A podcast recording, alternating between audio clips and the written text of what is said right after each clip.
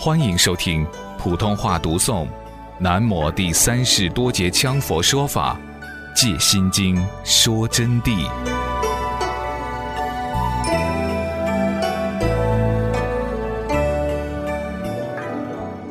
如各类瓷器品、花瓶、茶碗、瓷凳等，佛正的理呢？如各类的瓷器品，我打的譬喻啊，就是花瓶啊、茶碗啦，我们做的瓷凳啊，各项有为就是别，就是说，你看现在的茶盅嘛，我们的花瓶嘛，我们所做的瓷凳嘛，他们都各有各的名字，各具别名安立，就个人安了个人一个名字。若悟其理，全皆为土、水、火、风和合之相，均属为磁性，为一体一名安立，一一如是离体一相。如果说我们真正的悟到了这个其中的理以后，那么全部说穿了，都是土、水、火、风和合成的相状，都属于瓷器，瓷器之性都是一体，一个名字就把它安下来了。都叫做瓷，所以叫一个名字。那么这个瓷呢，就只有一个相。这些瓷器外表看到是多种东西，实际上都就是瓷嘛。你把它敲烂以后，斩成渣渣，拿给同学们几样东西，瓷凳也好，茶碗也好，花瓶也好。那么拿给同学们鉴别，同学们说它叫瓷器，所以外表的现象是凡夫分别心取的相。实质上，它的本性是瓷，佛性的道理同样就是这样。那么这些词说穿了，还是地、水、火、风合合起来的。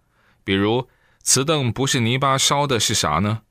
瓷碗不是泥巴烧的，是啥呢？花瓶同样是泥巴烧的，那么泥巴同样是水或者揉出来的，所以有土要有水才揉得起。那么，同样要用火才能把瓷烧成熟，做成不同样子、品类，取上各自不同的名字。其实本质都是瓷，所以说地、水、火、风就更不屑说了。中间空间产生多少风，多少氧气在燃烧，离开风氧就不能燃烧火。何况瓷器当中本身就有氧的，就有风的。不说瓷器，我举个现实的例子给同学们听。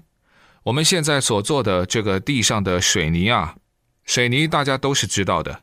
你不相信，你点一堆火在上面烧，发起钢炭在上面烧，我告诉你，同学们，不到一个小时它就要爆炸，啪啦一声就要打得稀烂。你不走开，警防就要打着你，因为里面有风啊，有风它就要热胀冷缩啊，这就是科学的道理啊。你说我没有看到风，没有看到有风，不等于没有风。你肉眼能看到多少东西啊？少的可怜，万分之一都不到。如果你不信，没有风，你就能烧起火啊！烧起火，它里边的风就要胀，胀了就会陡然蒸破爆炸的。小心你千万不要在现场。我知道，深深知道这个道理就是这样的。而且我还亲自看到了的，亲自去实践了的，所以说一切物件都是地、水、火、风组合而成，就是这么一回事，就是这个真理，这是逃不脱的啊。那么地、水、火、风组合而成的磁性是无二相的道理，就正如我们的佛性无二相的道理是一样的。这里面很多我都是在说比喻。并不是说慈是佛性啊。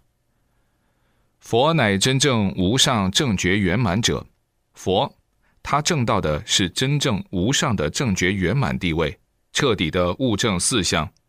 物证四相是什么意思？把四相彻底明白，证道圆满，梦破生住异惑，这四梦彻底被他化空，梦破认识正空圆满做到。任运自如而调解他们，离开了和合的时，灭相续的心，转八十就成了四智，心王化智，智生妙用。什么叫离开和合时？凡夫就有和合时，和合就是因缘，一切因果他们凑合起来造成的业力，然后才产生和合的意识分别，这就叫和合时。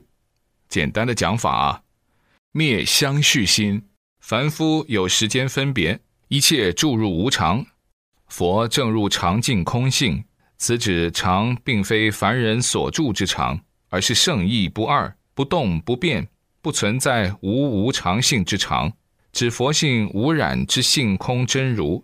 所以灭掉了相续断联的这个心，凡夫的心妄念一个接一个，但是佛就彻底没有一个接一个的妄念了，注入空性的圆满境界，这是佛的境界。到了这个时候啊，他就转八十成了五智了。转前五十呢，就成成所作智；前五十啊，就自然成了成所作智。转第六意识呢，就成了妙观察智。当然，每成一智有每成一智的妙用。这里呢，如果懂的同学们呢，就已经都懂了；不懂的同学们呢，我再讲你也懂不起这几十的妙用，因此就不跟同学们具体去讲了啊。转第七十成平等性质，就是第七十叫做莫那意识，把第七十都不执着，而且任运于转，想呈现就呈现，想灭掉就灭掉，而且此想是般若之智想，不是凡夫分别的想象啊！要到那么一步，你才知道，同学们，转第八十呢，就成大圆净智。所以说，在这四智当中啊。自然平等于四智的境界，因此就截然了空无相，真空妙有，自然妙用，而成为大用之体，遍满无分于宇宙。此时四智平等，而成五智，法界体性智，然后成了五智，法界体性智，自然妙用五智呢，就这样来的。因此说佛正有五智。说明的很清楚了，因为平等圆满无上的觉悟，故称为阿耨多罗三藐三菩提。三藐意为正等，三菩提呢就称之为正觉，再加之这个阿耨多罗，那么它的意思就叫做无上了，所以就称无上的正等正觉。还有一说法，正呢就是中道不边的意思。佛呢，乃自证自悟一本觉体，为什么又称为一本而觉体呢？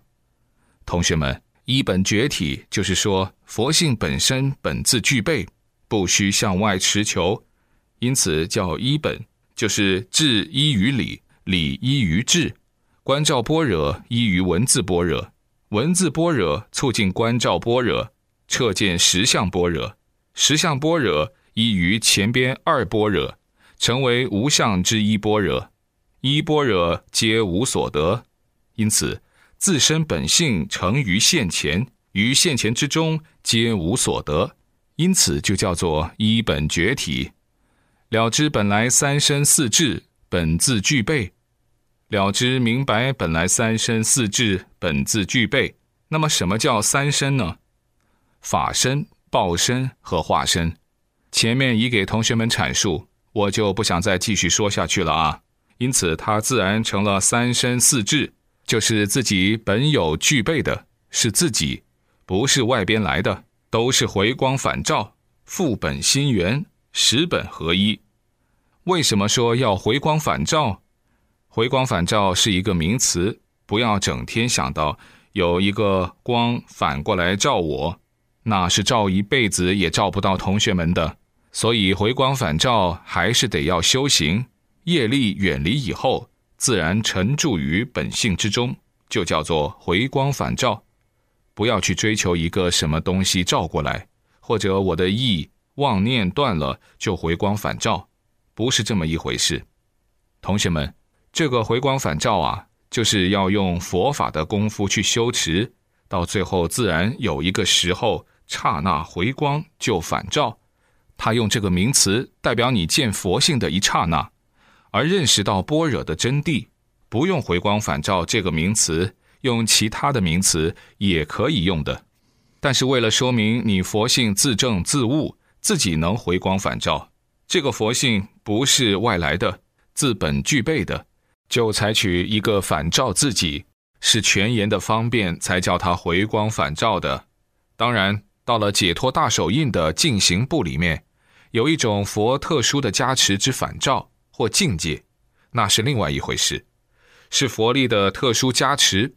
比如维摩诘，他曾经把妙喜世界诸菩萨和佛陀都搬到这个世界来，让当时的行人、菩萨和阿罗汉们等亲眼看到，亲身力入，就在现场。这在密宗里面都是没有这么至高的法力加持的，这法的无上加持力量，为佛陀和妙觉菩萨才具备的。据我所知，在我们的这个娑婆世界密宗里面没有佛陀，如果是佛陀，就只有佛教，没有什么这个宗那个宗的。宗里面只有派别的宗师，佛陀不会有宗派传承之分的，那是祖师们干出来的事。佛陀和妙觉菩萨，如观世音菩萨，才有这样的加持力，乃至当场让你得到相应成就。可惜我知道有这么至高鼎盛的法，但现在我只能给同学们说说而已。至少目前我讲不出这至高鼎盛的法，莫如就说不懂吧。